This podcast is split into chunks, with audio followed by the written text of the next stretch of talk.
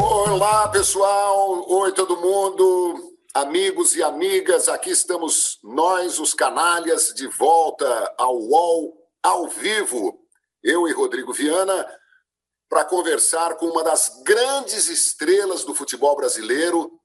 Eu tenho uma pequena sensação de que ele é um pouco esquecido, né? depois de tanto que fez pelo futebol brasileiro, campeão brasileiro pelo Guarani, bicampeão pelo Corinthians, bicampeão pelo Atlético Mineiro, jogou na seleção do Brasil, jogou ao lado de Sócrates, num meio-campo inesquecível daquela democracia corintiana, com o Casagrande, com o Birubiru.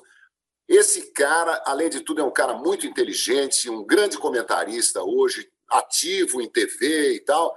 Ele não é muito versado nesse negócio de live, né? Assim como eu. Esse negócio de arrastar a tela, acertar o dedo no botão da câmera e tal. A gente ainda apanha um pouco, mas aqui está Zenon. Seja bem-vindo, Zenon. Um grande prazer de te receber, viu? O prazer é todo meu, João. Um abraço para você, para o Rodrigo, para a galera aí que está nos assistindo. É um, é um, privilégio hoje participar dessa live aqui. É a minha sexagésima live hein? nessa pandemia sexagésima. Mas mesmo assim, a dificuldade ainda para entrar é complicada, cara. É complicada. Oh, coisa difícil, viu? Mas estamos aí, João. Prazer em ver, prazer em ver Rodrigo. E é isso aí, cara. Estamos aqui ainda uh, como jornalista, comentando em televisão, rádio, enfim, tudo quanto é coisa que aparece, a gente entra. Ah, que legal. Na nossa época era mais fácil, viu, Rodrigo? Na nossa época não tinha essas, essas loucuras todas de tecnologia. De... Na época de vocês, né? Sua e do Zenon, que aliás, é. depois vocês vão contar histórias lá do início da época de vocês, mas olha, Zenon, que alegria é, você estar tá aqui com a gente. João já deu todas as boas-vindas necessárias. Você é um craque da fala, foi um cracaço dentro de campo e tem muito a contribuir aqui nessa véspera de Champions League. Daqui a pouquinho tem aquela primeira semifinal lá do Paris Saint-Germain contra o RB Leipzig. Eu não sei falar de novo de, direitinho. Leipzig. Leipzig. Mas, José, não, vou começar com isso então. É... Qual que é o seu prognóstico aí para essa loucura toda que está o mundo, claro, com a pandemia, e parece que afetou o futebol, porque de repente o, o Bayern de Munique mete 8 a 2 na, no Barcelona, o, é, quer dizer, o Lyon da França, que é um time que né, muita gente não sabia quem era, mas tem o Juninho Pernambucano lá atrás, aparece numa semifinal, e essa grande chance novamente aí para o Neymar se consagrar, talvez agora, muita gente fala que se o Paris Saint-Germain passar e for campeão, o Neymar aí sim teria chance de ser escolhido no final do mundo, como no final do ano, final do mundo. O final do mundo está próximo também, viu? Bom, enfim, Zenon, eu, queria, eu, eu, queria a tua visão sobre é, é, Champions League, Neymar e tudo mais. Bom, eu, eu fico muito feliz é, de ver o, o, Neymar tendo uma performance fantástica nessa Champions League. Na minha opinião, é candidatíssimo à, à, à conquista do melhor do mundo, né, porque é um jogador que tem uh, recursos inesgotáveis, tem um arsenal de jogadas fantásticas e, e, pelo que eu acompanhei dele nesses últimos jogos, o cara é, é, fenomenal, cara. Não tem como, não tem como ele não ser eleito o melhor do mundo. Eu não, eu não, não vejo outro jogador assim na condição de qualidade técnica que tem o Neymar no momento. E você acha que o Paris Saint-Germain pode ser campeão, então?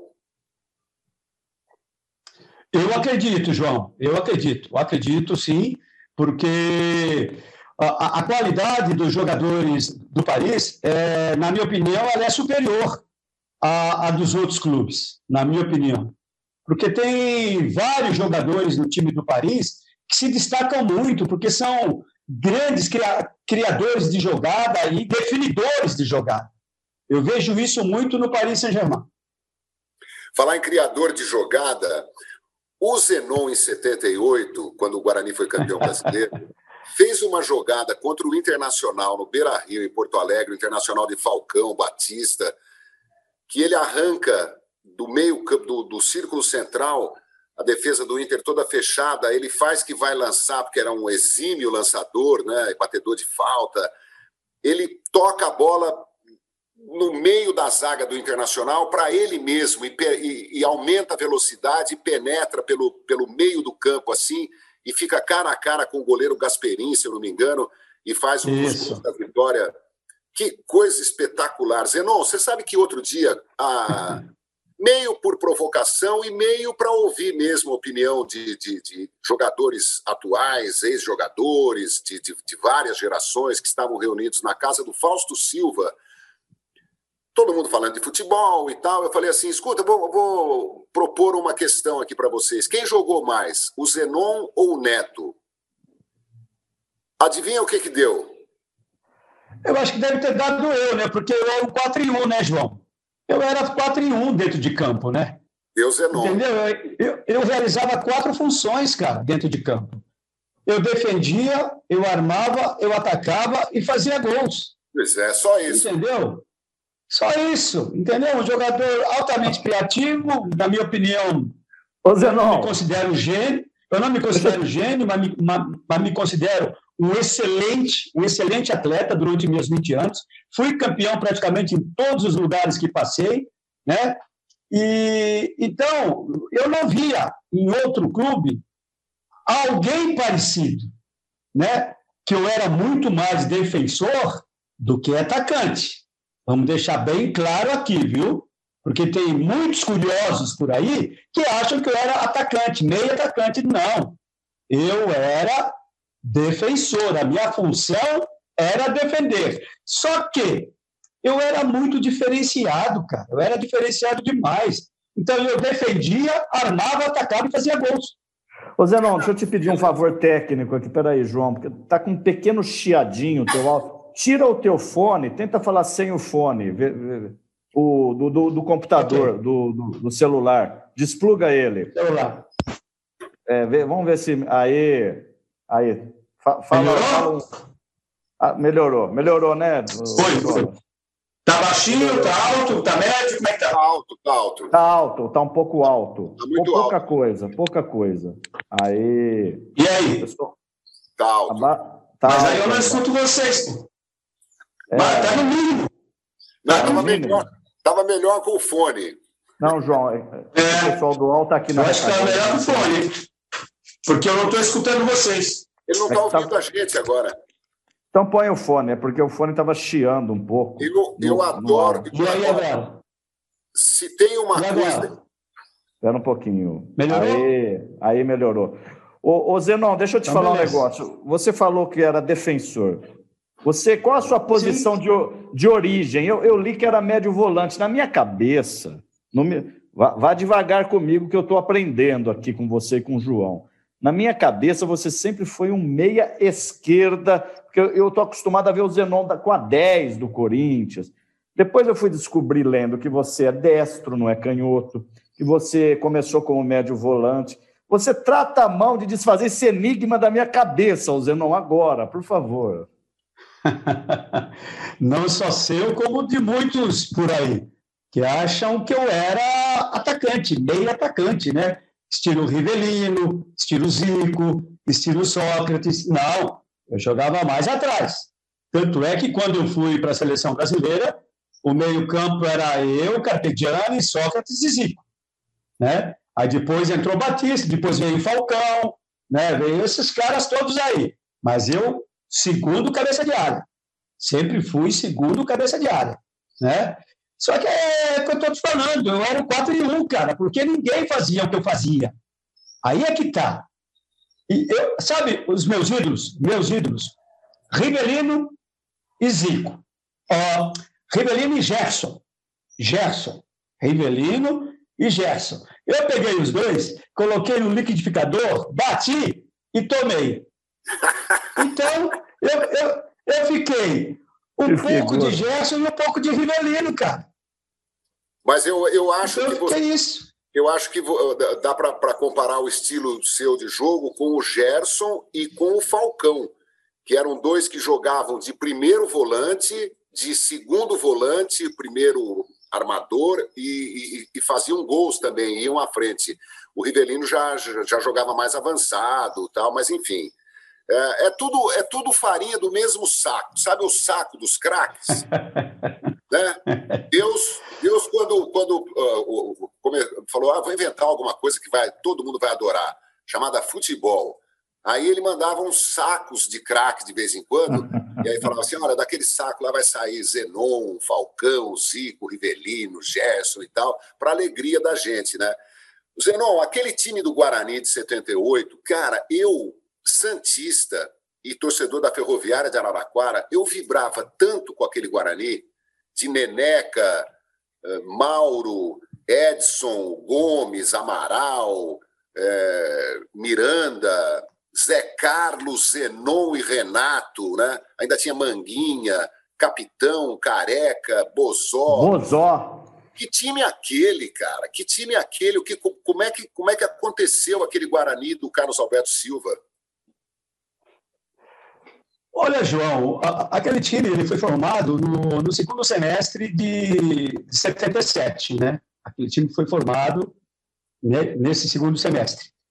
E, e para formar o elenco, vieram das categorias de base uns 10 meninos. Olha bem, 10 meninos. Com 19, 20 anos. O Careca veio com 17. O Careca. Eu tinha 22 na época. Eu tinha 22 anos.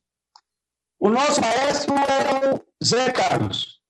Né? Ele que tinha a vaquetinha lá na mão. Né? Zé Carlos, para quem não sabe, que fazia o meio-campo com Dirceu Lopes, Tostão, Piazza no Cruzeiro. Piazza, né? Isso, justamente. E aqui ele jogou de número 5. Aqui, né? Porque o Flamarion saiu e foi para o Cruzeiro, o Flamarion. E aí o Zé ficou como número 5, né? E eu jogando ao lado dele. Eu jogando ao lado dele com o Renato à nossa frente. E e no ataque, Capitão Careca e Bozó, que foi denominado pelos gaúchos, mais precisamente por aquele jornalista Lauro, Lauro Quadros, que eu, que eu espero que ele esteja vivo ainda, porque ele está com muito remorso ainda na sua cabeça, lá no, no seu IT, né? Porque da forma que ele tratou né, o time do Guarani, como ele escreveu, como ele descreveu o time do Guarani, que era o time caipira, que ia enfrentar o Internacional, que ia tomar um balaio. Balaio lá no Sul é tomar uma goleada, né? Balaio, balaio. E que tinha um ataque de riso, um ataque de circo, que era Capitão Careque Bozó. E isso a imprensa falada, escrita e televisada, eles é, denominaram o nosso time dessa forma. E o que aconteceu? nós demos uma aula de futebol. Demos uma aula de futebol no Internacional, comandado por Marinho Pérez, né? comandado por Marinho Pérez, e o setor de meio campo, então, do Internacional era um quarteto mágico, né? com Falcão, Caçapava, Batista e Jair, o Príncipe. Só para se ter ideia. Cara, os caras não viram a cor da bola. 3 a 0 foi um placar injusto, porque o placar justo seria 10 a 0 para nós. O Uau. placar justo. Renato seria 10 a 0 para nós. Renato Bolsói e Zenon fizeram os gols, né? Isso, eu fiz o terceiro gol, como você descreveu, só que eu saí lá da minha defesa. Foi. Eu saí do meio campo. Eu recebi do zagueiro a bola na minha intermediária e vim conduzindo e ameaçando lançar o capitão, o careca, o bozó, ou os nossos laterais que apoiavam muito, né? tanto Mauro como Miranda.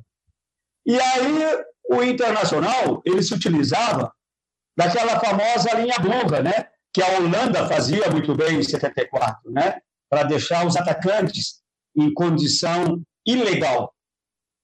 O que eu fiz foi o seguinte: quando eu, amea... quando eu cheguei no meio-campo, que ameacei lançar, os caras vieram praticamente até ali um grande círculo. Foi. O que, que eu fiz? Eu puxei a bola para mim e passei pelo meio de todo mundo, cara. Quando eu cheguei lá na área do Internacional, eu olhei para trás para ver se vinha alguém atrás de mim. Ninguém, cara. Deu tilt na cabeça dos caras, velho. deu tilt. Tilt. Ô, e aí, como eu, como eu tenho humildade para fazer o gol, eu não quis dar o Gasperini, eu toquei do lado dele. Ô, Zenon, quem é o melhor comentarista de televisão desse país? Olha, para ter igual a mim é difícil, cara.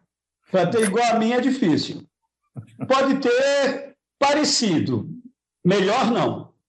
Por eu quê? estudei, sou formado em educação, sou formado em educação física. Peraí, fiz faculdade, fiz faculdade, estudei futebol. Ou melhor, eu dava aula para o professor de futebol lá na faculdade.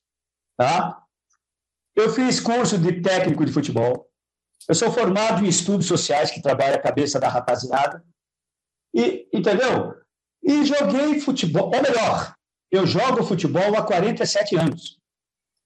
Eu jogo futebol. Eu sou atleta ainda. Eu participo de exibições de jogos de, de Masters pelo Corinthians, seleção brasileira. Quem tem todo esse conhecimento? Me fala. Eu não falo nada, eu só escuto aqui. Então, eu estou te perguntando.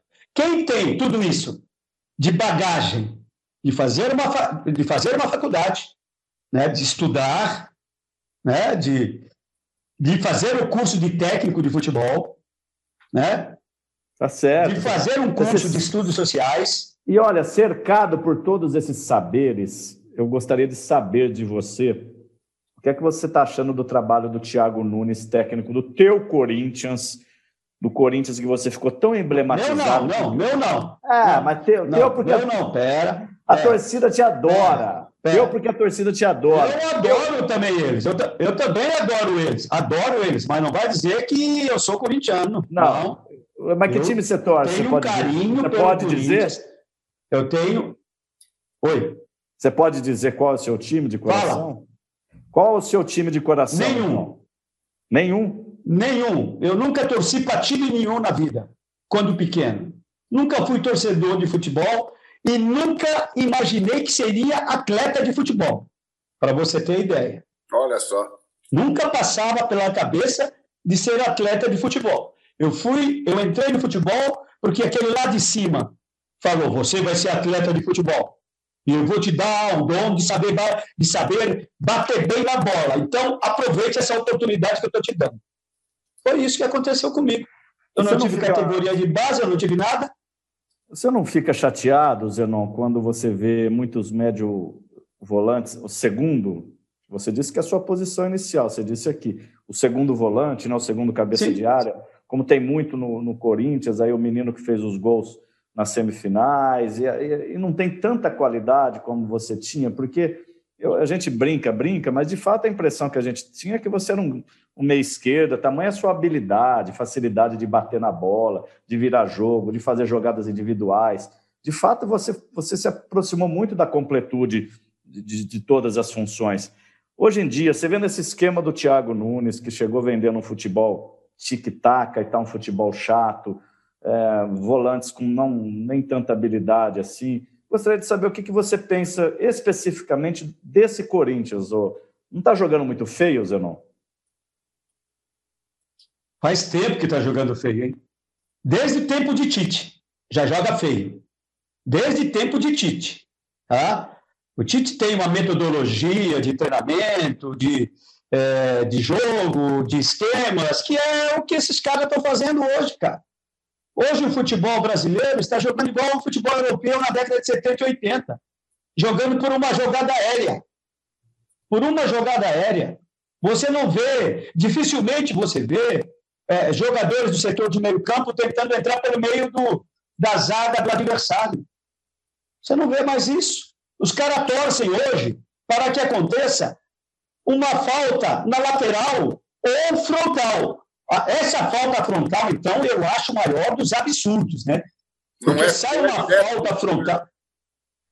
Os caras fazem levantamento na área, pô, de uma falta frontal. E tem, e tem time ainda que toma gol. Pior é isso. Tem time ainda que toma gol de jogada de frontal aérea, o que é um absurdo. Agora, o Zenon, pouca gente bateu na bola cobrando falta como você. Você, o Zico, é, com jeito. E... Ah, tinha, tinha muitos, né? Não, com força. Tinha muitos, né, João? Na minha época, na minha época, todo clube tinha um, né? Na minha é, época, né? Todo clube força, tinha um batedor. É, com força tinha Nelinho, tinha Éder, tinha.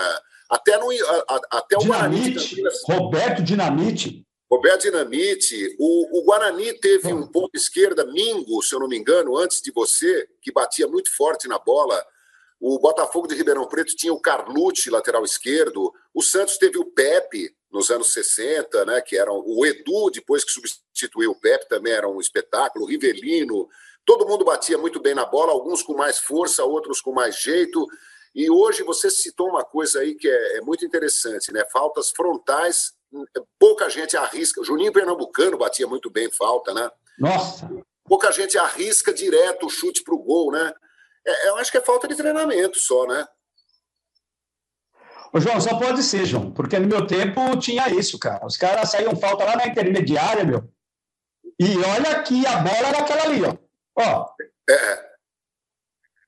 Couro de vaca. Couro de vaca. Marcelinho Carioca, Neto, né? Aquele, cara, aquele se esses caras.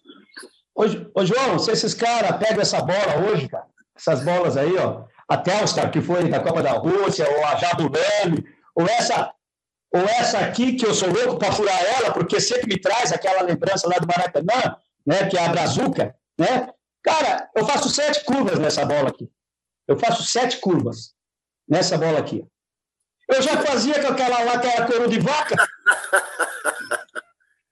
Você, você não. Você é sensacional, que figuraça. Deixa eu te falar um negócio. Muito humilde também, viu, ah. Rodrigo?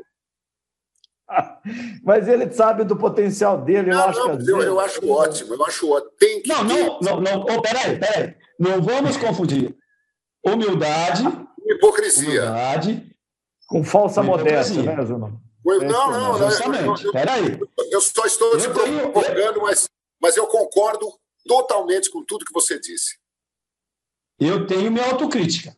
Claro. Hoje eu sou jornalista, sou comentarista, então eu tenho uma auto, autocrítica sobre as minha, a minha performance durante meus 20 anos como atleta profissional. Então, Foi só isso... uma canalice da minha parte, viu, para justificar o meu apelido. Eu sei. Ô, Zenon. Mas é, é que eu fui muito diferenciado, cara. Eu fui muito diferenciado. Você falou que eu estou esquecido. Eu fiz a 60 live nessa pandemia, para você ter ideia. E sempre falo a mesma coisa, que não vi jogador igual às minhas características. Eu não vi. É, mas, ô Zenon, quando, quando... deixa eu dizer uma coisa para você, meu caro Zenon Farias, que tem o mesmo sobrenome do Romário, eu descobri isso também. Aliás, o Romário é que tem o mesmo Souza sobrenome que você. Quando o, o, João fala que você está meio esquecido, é claro que todo mundo lembra do Zenon da democracia. O João quer dizer, penso eu, e ele pode me corrigir, que você, Zenon, certamente teria que ter disputado uma Copa do Mundo. Certamente hoje você teria que estar tá falando, é, é, sabe, com todo, com todo respeito que a gente tem a nossa grande rede família, que eu acompanho muito, mas você teria que estar comentando na Europa, porque de fato você é esse cara grandioso, gigante e talvez o, pós-carreira, é claro que todo mundo sabe quem é você, mas deveria ter sido maior ainda pelo tamanho do que foi a tua carreira. É isso que o João quer dizer, ô Zenon, porque pouca gente, é, de fato, tinha essa qualidade que você tinha em, em várias funções do campo. Né? É, você fez parte de uma democracia corintiana onde Sócrates virou tudo que é para a gente até hoje. O Casagrande está na, na, na, grande mídia, então está toda hora aparecendo o Biro mais pelo jeito caricato, mas era um, era um volante que tinha muito mais raça do que técnica. Agora você, Zenon, você é uma posição que até hoje se busca no Brasil. Até hoje se busca no Brasil um segundo volante que saiba jogar. Quer dizer, eu, eu não vou lembrar aqui para não crucificar o rapaz o, o, as bolas que o Fernandinho perdeu no 7 a 1 Fernandinho, segundo volante do Brasil, do Tite. Eu não vou lembrar de tantos outros porque a gente não achou mais esse jogador. Essa é a verdade. Aliás, aliás, João, você pode me ajudar aí. Eu acho que a gente nunca achou esse jogador. E quando achou, na fatídica Copa de 82, aí falaram que faltou marcar mais um pouquinho, que foi, foi né, aquela falha do Cereza e etc. Eu estou falando, um jogador como o Zenon, é, de fato, fica até difícil você classificar a posição dele. Eu, eu confesso a você, eu descobri hoje que você era segundo volante, Zenon. Para mim, você sempre foi um meia esquerda. Quer dizer, além de tudo, você marcava, corria atrás. Então, só para fechar, é, nesse sentido de grandeza, talvez é que o João esteja, esteja falando: olha, deveria de fato ser muito e muito mais falado do que é. Já é, mas deveria ser muito mais. É, o que faltou realmente foi a Copa do Mundo, né, para mim. Porque eu deveria estar tanto na Copa de 8-2 como de 8-6. Mas como aquele técnico tinha birra de mim, cara tinha antipatia por mim, porque eu rebentava com o time dele, né, quando eu jogava contra ele, então eu matava o time dele. Como assim? Eu rebentei com ele na Libertadores, eu eliminei o Palmeiras na Libertadores, eu fiz gol no Morumbi e fiz gol aqui em Campinas. Aqui em Campinas foi 1 a 0 só. Lá no Morumbi foi 4, para você ter ideia. E o cara criou uma antipatia comigo, pô. Eu estava na seleção, na época, eu estava na seleção, com o falecido Cláudio Coutinho, né? Vestindo essa aqui, ó, a CBD, na época, e aí o Coutinho saiu, entrou o cara. E o cara me deixou fora do grupo. Eu não vou dizer que eu ia ser titular naquele grupo maravilhoso, excepcional da nossa seleção de 82. Mas eu tinha que fazer parte do grupo. Você não, cita, futebol, você não, você não cita o nome do Tele? Não, não cito. Por quê? Eu acho ele um pé frio de seleção brasileira. Eu acho ele um pé frio de seleção brasileira e tinha essa birra comigo. Você foi convocado pelo Coutinho em 79, Zenon? Falecido Cláudio Coutinho, e depois voltei para vestir aquela ali, ó, da CBF, com o irmão do Zico, o Edu. O Edu Antônio. Realizamos três, quatro. Realizamos três, quatro amistosos. Eu fui capitão da seleção brasileira. Eu inclusive, fui capitão. Inclusive contra a Inglaterra no Maracanã. Aí eu, contra a Inglaterra, jogamos contra a Argentina, Uruguai e um outro time, uma outra seleção que nem sei. Aí eu sei que o Edu saiu, vem o cara e assume a seleção brasileira para 86. Mas e aí, tinha, algum, tinha alguma coisa pessoal? De, ele, faz, ele, ele faz aquele monte de burrada, né? Faz aquele monte de burrada. Deixando de levar Renato Gaúcho, que estava arrebentando, Leandro, lateral direito, que estava. Você é louco. Para mim, foi o melhor lateral que eu vi jogar na minha vida. Leandro. Os dois. Uma questão lá de, de uma. É. Os dois, na verdade, desistiram, né? Os dois, o Leandro pediu para sair, porque não se deu bem com, com o Tele, foi repreendido e tal, porque teria pulado o muro, o Renato Gaúcho tinha, teria acompanhado ele também em solidariedade e tal, mas ele perdeu dois jogadores que não podiam ficar fora, né? Mas diga lá, Zé. Três, né? Eu também. Eu ah. também. Três. Eu também. Esse cara não poderia ser nunca, nunca ser técnico da democracia corintiana. Porque a gente ia massacrar ele. A gente ia massacrar ele se ele fizesse parte lá daquele time da democracia corintiana. É, esse negócio todo que ele falava pra caramba, é porque os caras baixavam cabeça. Com a gente não ia ser assim, não. De forma nenhuma. O treinador vinha falar com a gente, a gente, opa, peraí, vamos sentar e conversar. Vamos chegar num denominador aqui comum. Beleza? Beleza. Então vamos embora. Era assim que funcionava. Então, esse cara não se daria bem na democracia corintiana. Ah, tenho certeza. Eu nem sei onde ele estava. Eu nem sei onde ele estava, para você ter ideia. No tempo de 82, 83, que nós arrebentamos com todo mundo, 84. Nem na sei. Arábia. Provável, provavelmente na Arábia, né? Depois da Copa do Mundo, se eu não me engano. Mas, Zenon, me fale da democracia corintiana, né, João? 82, 83, esse movimento todo. Qual foi, de fato, a sua participação ali? É, a gente sempre lê, né? Sócrates, Casagrande, Vladimir e Zenon. É, os quatro ali, eu, eu, pelo menos sempre que abro assim, um histórico, vejo esses quatro nomes aí. Me conta um pouco da tua participação efetiva na democracia. Eu era efetivo. Eu era efetivo. Eu saía também falando, peito aberto, e recebendo recadinho para baixar a bola, para falar menos. Ninguém daquele grupo ah, arregou. Ninguém daquele grupo. O grupo todo abraçou aquele projeto de democracia corintiana e brigamos por uma redemocratização do país, cara. Cada um tinha a sua ideologia. Cada um tinha a sua ideologia. Tá? Alguns até tinham aspirações de ser políticos né, no futuro, como foram, né? Como foram. Então, foi um projeto que deu certo, tanto dentro das quatro linhas, como fora das quatro linhas. Não tenho o que falar da democracia corintiana. Ela foi vitoriosa. Tanto é que até hoje ela é defendida em prosas e versos. A é. democracia atravessou fronteiras. Sabe quem, outro dia, eu ouvi falar da democracia num documentário? Eric Cantona, o francês.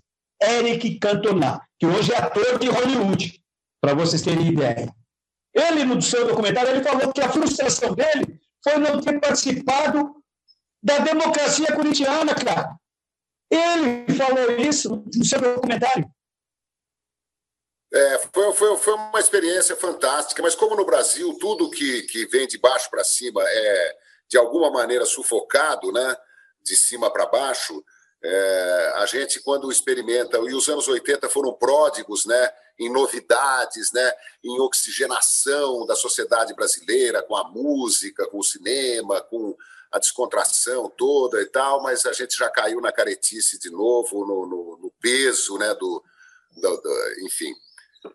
Ah, Zenon, escuta, quando você foi jogar no Atlético Mineiro depois do Corinthians, no final dos anos 80, que você foi bicampeão, o Atlético não tinha mais nenhum vínculo com o Tele Santana, ninguém te recebeu mal lá por, por você ter essa, essas opiniões sobre ele. Ô, João, infelizmente, a gente se encontrou lá no Atlético Mineiro, no segundo semestre de 87. E aí o bicho pegou, o bicho pegou. Ah, o bicho pegou entre eu e ele. Tanto é que três meses depois eu estava vendo embora. Eu estava vindo embora, peguei minhas malas, arrumei e vim embora. Porque ele chegou lá no Atlético. Entendeu?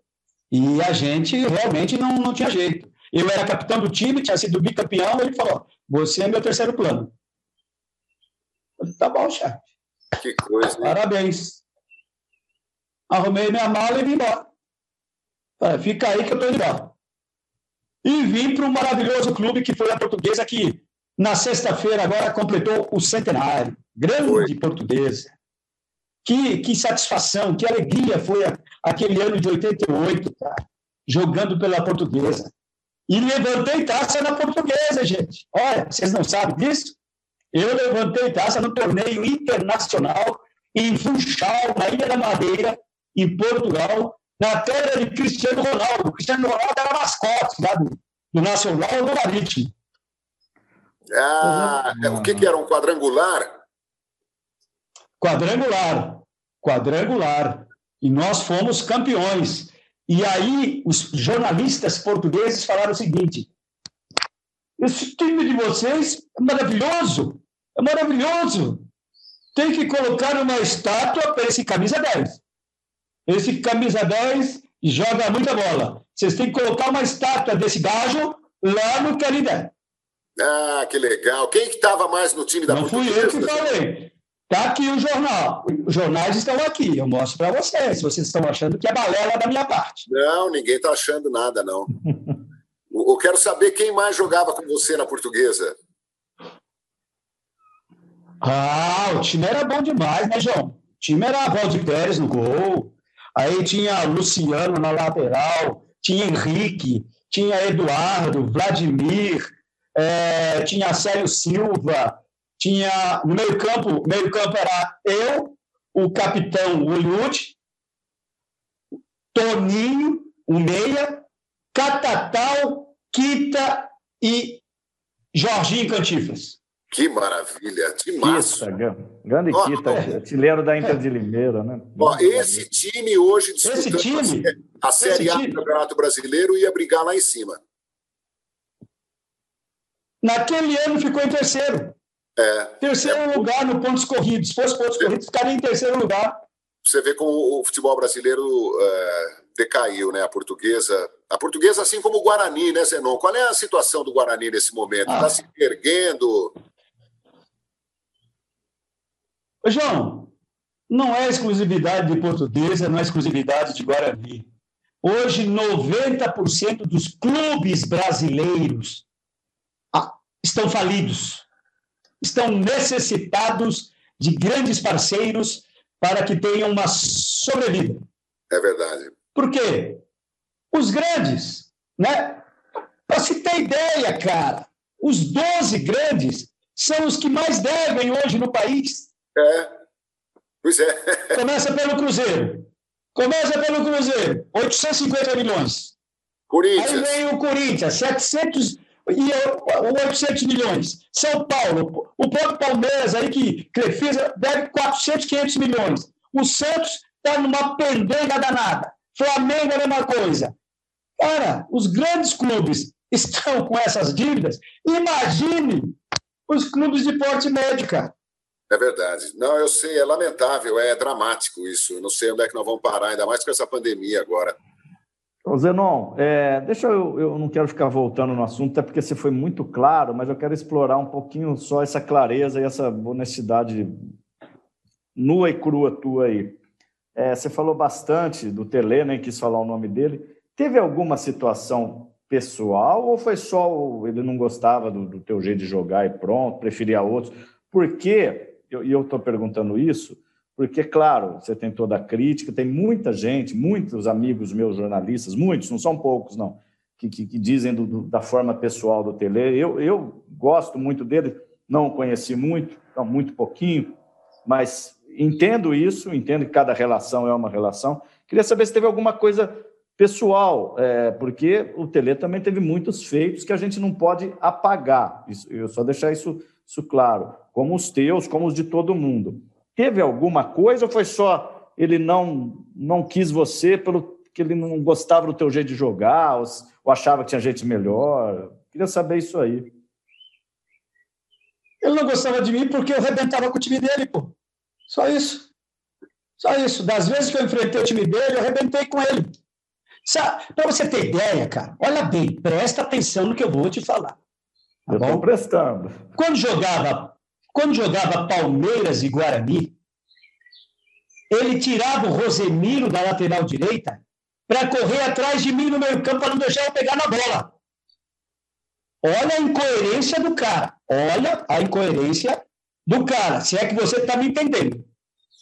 Sim, claro. Se eu não jogasse nada, eu não sei por que essa preocupação dele. Se eu não jogasse nada. De tirar o Rosemiro da lateral direita que era o jogador que tinha o melhor preparo físico do Palmeiras na época, né? 7, 9, por aí, 80, e mandava ficar lá no meio-campo correndo atrás de mim. Eu realmente tinha dificuldade, porque né, eu pegava quatro, cinco vezes na bola. Das quatro, cinco vezes na bola que eu pegava, eu fazia gol. Eu fazia gol contra o time dele, rebentava com o time dele. Por isso que ele criou essa birra comigo, cara. Criou essa comigo. O, o, talvez muita gente de hoje não saiba, o, o, o Zenon está falando de 1978, que o Guarani foi campeão brasileiro em cima do Palmeiras. Depois de derrotar o Internacional por 3 a 0 no Beira Rio, derrotar o Vasco da Gama no Maracanã por 2 a 1 dois golaços do Zenon, ambos no ângulo, um pegando de primeira de fora da área e outro batendo uma falta, no, ambos no Mazarop. Eu estava lá trabalhando como repórter. É... E em 79, o Guarani, aí o Guarani foi campeão em cima do Palmeiras, o Guarani campeão e o Palmeiras vice-campeão foram os dois para o Peru enfrentar os dois peruanos da chave, que eram o Universitário e o Aliança Lima. E eu tive a sorte, a honra de ter ido também pela Rádio Capital com o Marco Antônio Matos, para transmitir esses jogos. Ficamos lá quase 20 dias em Lima, no Peru. Foi muito legal, foi muito divertido. E o Tele Santana era o técnico do Palmeiras. O Palmeiras tinha Ivo Vortman, Rosemiro, Beto Fuscão, Pedrinho, Pires, Mococa, Jorge Mendonça, Escurinho, Baroninho, se eu não me engano. É... O time do Guarani era muito melhor que o time do Palmeiras, né? E aconteceu um episódio lá envolvendo o Tele Santana. Nós fomos para uma boate lá numa noite e o, o Tele liberou o time do Palmeiras, mas desde que a uma hora da manhã todo mundo estivesse de volta ao hotel onde nós jornalistas estávamos. Eu cheguei umas três horas da manhã da boate e eu vi que antes da uma todo o time do Palmeiras deixou a boate, com exceção de Jorge Mendonça e Escurinho. E quando cheguei no hotel, perto das três horas da manhã, os jornalistas estavam sentados ao lado do Tele Santana no refeitório do hotel, no centro de Lima. Eu falei: o que está acontecendo? O Tele só vai dormir quando o Jorge Mendonça e o Escurinho chegarem. Perto das quatro da manhã, eu sentei ali, fiquei ali escutando aquela conversa. O Tele era um contador de piada, né? ele não dava muita conversa, ele ficava contando piada e ele achava mais graça do que todo mundo das piadas dele e tal.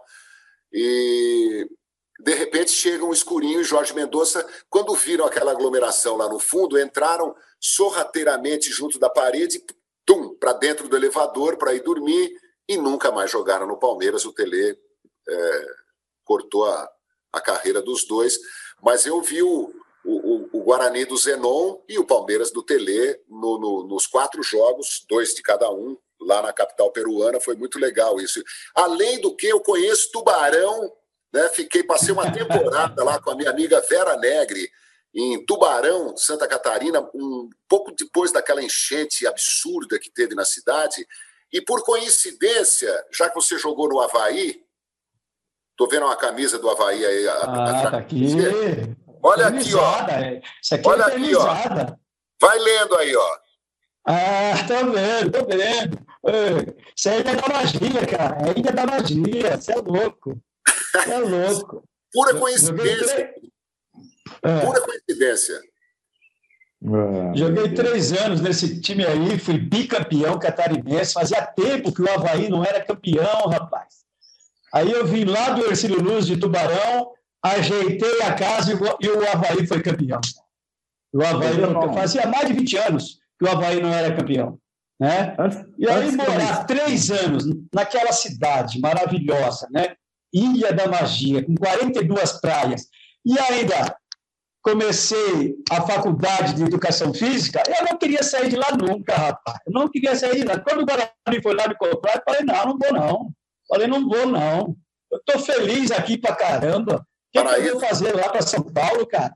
Verdade, verdade. Eu imagino. Tanto é tanto é que quando eu vim aqui para acertar contrato com o Guarani, é, eu já não estava com vontade de vir para cá. Aí a primeira, primeira, primeira opção minha. Eu quero um lugar aqui na faculdade. Vocês têm que arrumar um, um lugar aqui na faculdade. Essa era a minha primeira opção para depois discutir o salário. Né? Não, não, conta isso, tudo bem, a gente arruma para você. Eu falei, beleza. Agora vamos para o salário. E aí? Ah, a gente oferece isso. Falei, não, tá muito pouco. Isso aí eu não quero, não. Ah, mas, eu, pô, mas o que, você quer? Eu falei, não, eu quero um salário que eu acho que eu mereço. Eles, é, mas o que você está pedindo não dá, não. Quem ganha isso aqui no Guarani é o Amaral, que é jogador de seleção brasileira. Falei, bom, quero ou não quero? Não quero? Me dá minha passagem que eu vou voltar para vou voltar para Florianópolis. Voltei para Florianópolis. Voltei. Cheguei lá, o, o presidente do Havaí, já contando com o dinheiro da venda, né? Falou, o que, que aconteceu? Falei, não, vou ficar lá no Guarani, não. Eles não querem me pagar o que eu pedi, então eu estou muito feliz aqui e não vou embora, não. Passou uma semana, o Guarani liga para lá e fala, a gente, a, a gente aceita o que você, o que você quer, tá bom? Pode voltar.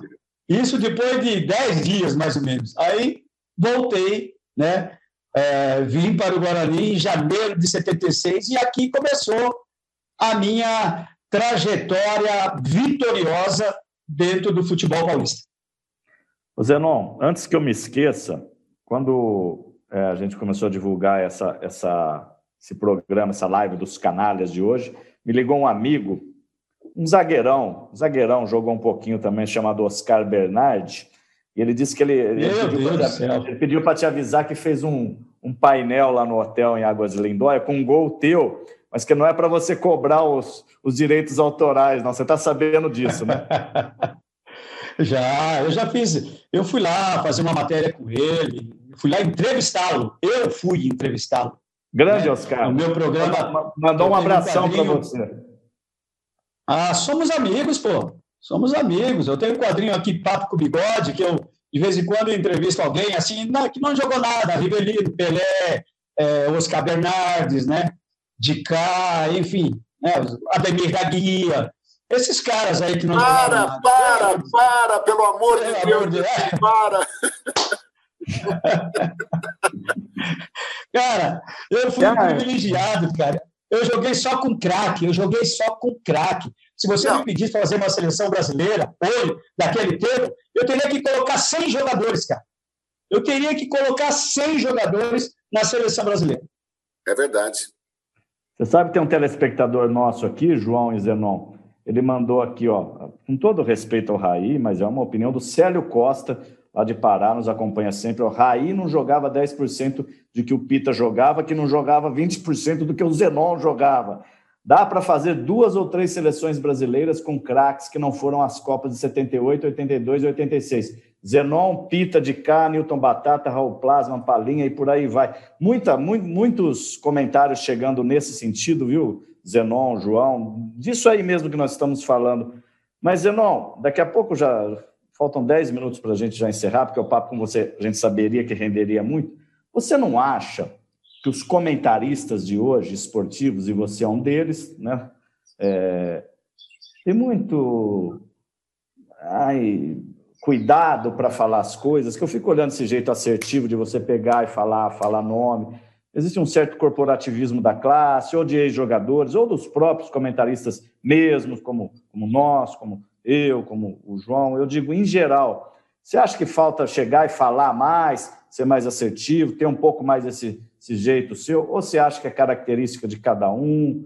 Eu fico olhando você falar, rapaz, estou até impressionado no melhor dos sentidos mesmo. Acho, acho bom que tenha gente que fale assim. Às vezes eu, eu sinto essa falta, sabe? É, infelizmente, né, é, comentaristas que têm essa personalidade, esse meu caráter, né, eles não têm muito espaço não nas grandes emissoras, né? Não tem porque Ninguém vai colocar palavras na minha boca para falar. Ninguém vai colocar palavras na minha boca. Primeiro, né? Então eu falo aquilo que eu estou vendo, aquilo que eu estou achando e o que eu acho que deve ser feito, tá? Isso aí, é, às vezes, é, os caras ficam desgostosos com isso, com um comentarista que é, que está ali ao lado do narrador Aí o narrador chega e fala: Nossa, mas que jogada foi elaborada desse jeito. Aí você fala: Não, não foi assim não. Não foi assim não. A jogada começou desse jeito, o cara foi na linha de fundo, aí levantou a cabeça e fez um passe. Não fez um cruzamento, fez um passe. O cara já fica bravo contigo, cara. O narrador já fica bravo porque você, porque você não foi junto com ele no raciocínio dele, entendeu? E eu sou desse jeito. Eu sempre falo para o meu comentarista, para o meu narrador. Narre, deixe que eu comento. Fale só o que aconteceu, deixe que eu comento, né? A jogada. É o departamento. Porque eu sei quando o cara faz um cruzamento na área ou quando faz um passe na área. Eu sei, tá, bate para fazer o gol ou quando ele apenas chuta para o gol. Então, essas são as diferenças que muitos narradores não gostam. Não gostam, né? Porque aí eles acham, puxa vida, o cara está me quebrando toda hora, o cara está me quebrando toda hora. E isso aconteceu comigo, vê? Aconteceu comigo. Aconteceu comigo em emissoras por aí que, que eu trabalhei e que depois não renovaram meu contrato porque eu era muito autêntico. Porque eu era muito não, autêntico. E defeito? Antes que, que, os caras falem assim, pô, o João e o Rodrigo ficaram ouvindo o, o, o Zenon se auto-exaltando o tempo todo. Fala dos seus defeitos, se é que você os tem, claro. Não tenho defeitos. Não tenho defeitos. Eu imaginei que você fosse responder isso. Parabéns, Mas eu não tenho, eu sou um cara, eu sou um cara, eu sou um cara muito correto, João. Eu sou um cara muito transparente, muito transparente então, e verdadeiro, João. Somos dois, eu também não tenho defeito. eu não tenho defeito. Se você achar defeito em mim, me fale. E olha, eu não sei se tem inimigos por aí, mas ó, outra coisa, eu desejo para esses inimigos muita saúde, muitos anos de vida para que possam ver de pé a minha vitória. Entendeu? De, de eu estar falando assim abertamente e sendo verdadeiro. É isso. Eu sou assim. Gostou, Presidente, gostou, não gostou? Presidente da República, você já pensou em ser, não? Não, não. Aí seria um momento para o meu grande amigo Sócrates, que hoje é. não está no nosso meio. Esse sim seria Também. um ótimo presidente da República.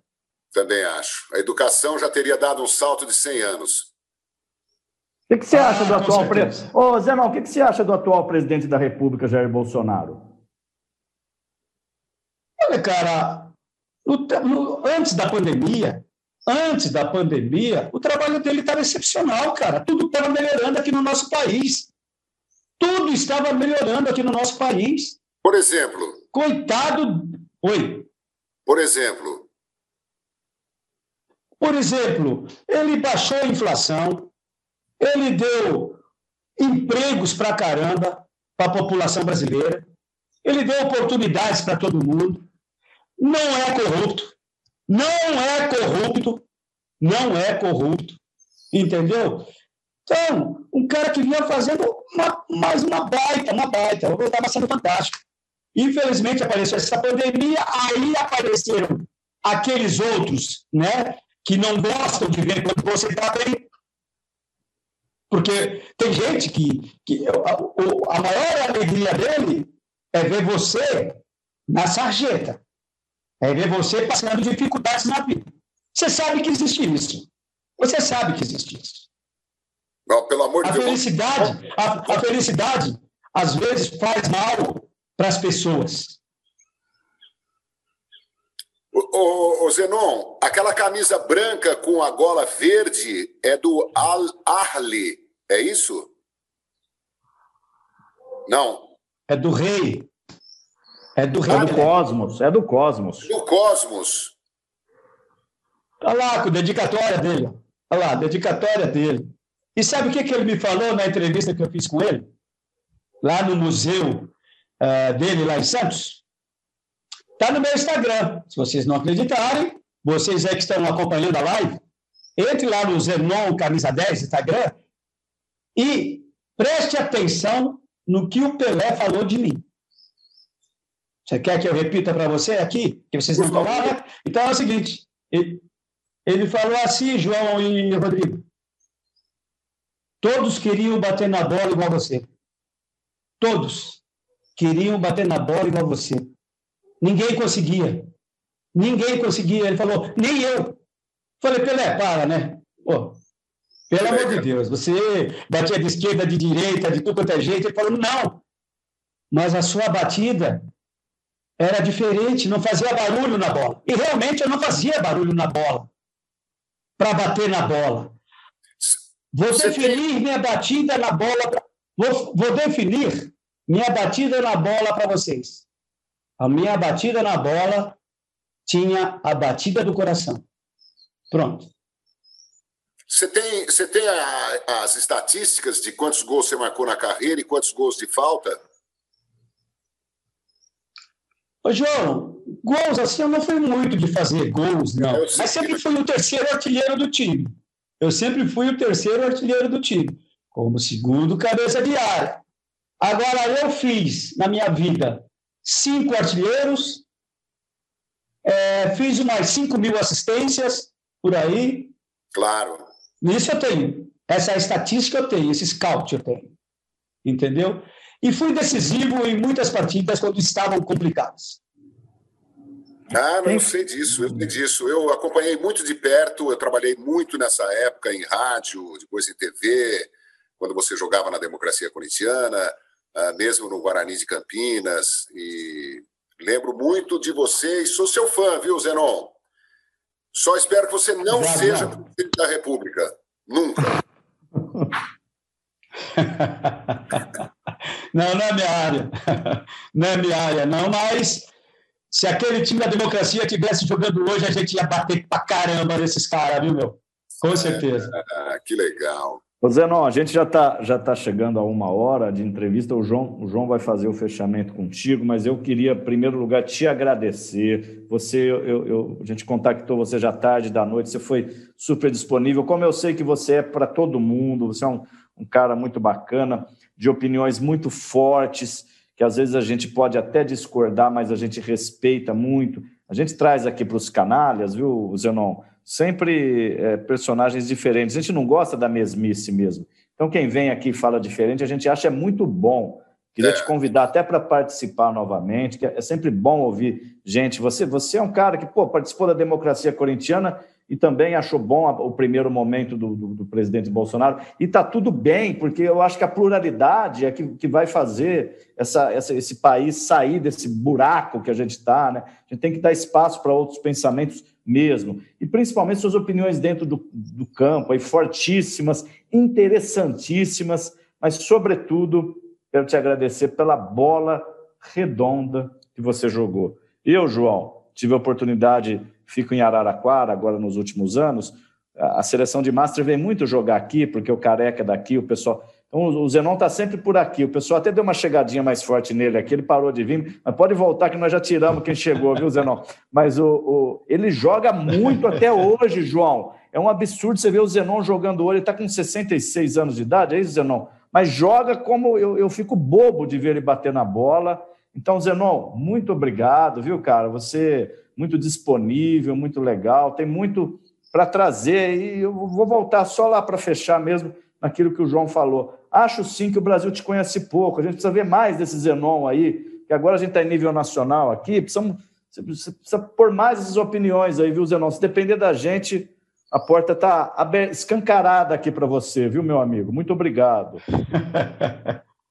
Valeu, Rodrigo. Eu que agradeço a oportunidade de bater esse papo com vocês. Só aqui, fazendo mais um lembretezinho do que eu falei a respeito que a democracia ia bater para caramba nesses caras, né, nesses políticos.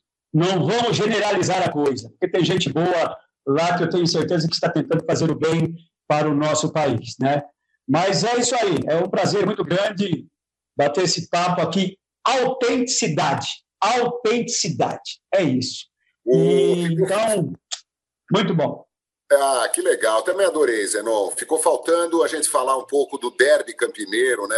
Eu lamento que a gente não tenha entrado mais em detalhes, né, dos, dos confrontos que você teve com a camisa do Guarani contra a Ponte de Dicá, Oscar, Polozzi, Odirley, tudo. Ali, olha a camisa da Ponte aqui.